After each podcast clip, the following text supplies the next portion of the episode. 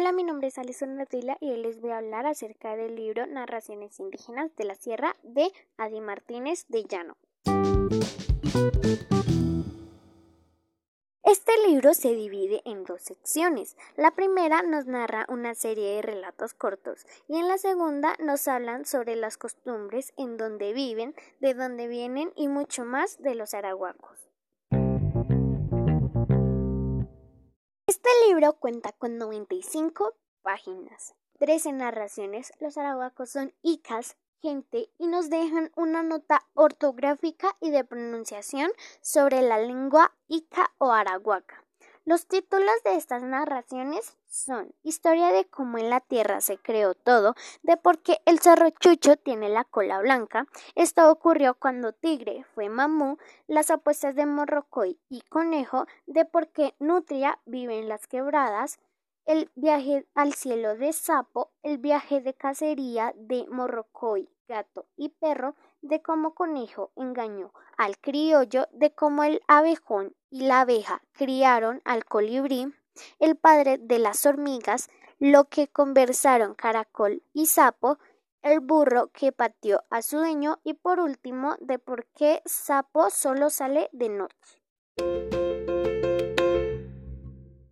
El título de mi narración favorita es El padre de las hormigas, Mamu Hinsak Guaru, así se llama el padre de todas las hormigas que habitan en la tierra. Desde un principio, Hinsak Guaru trabajaba mucho porque desde niño y hasta que llegó a ser joven le enseñaron por medio de consejos e historias sobre los oficios.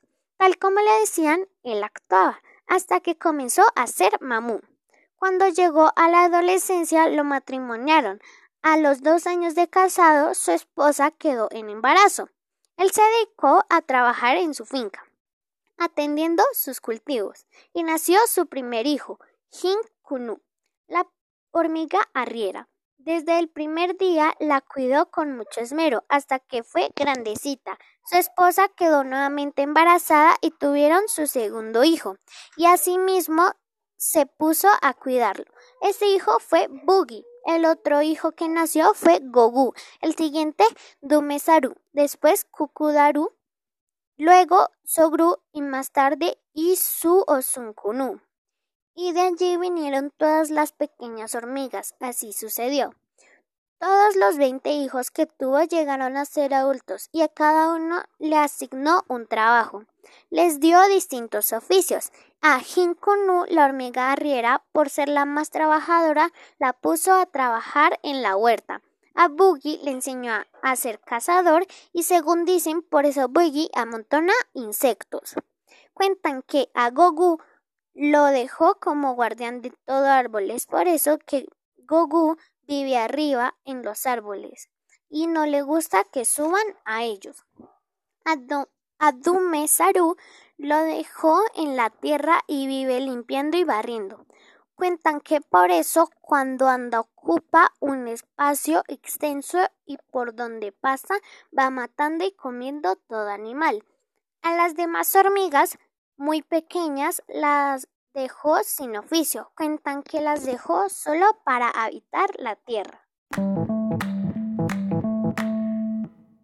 La enseñanza que nos deja este libro es conocer aún más las costumbres, cultura, oralidad, historia y mucho más sobre este grupo de indígenas, los arahuacos.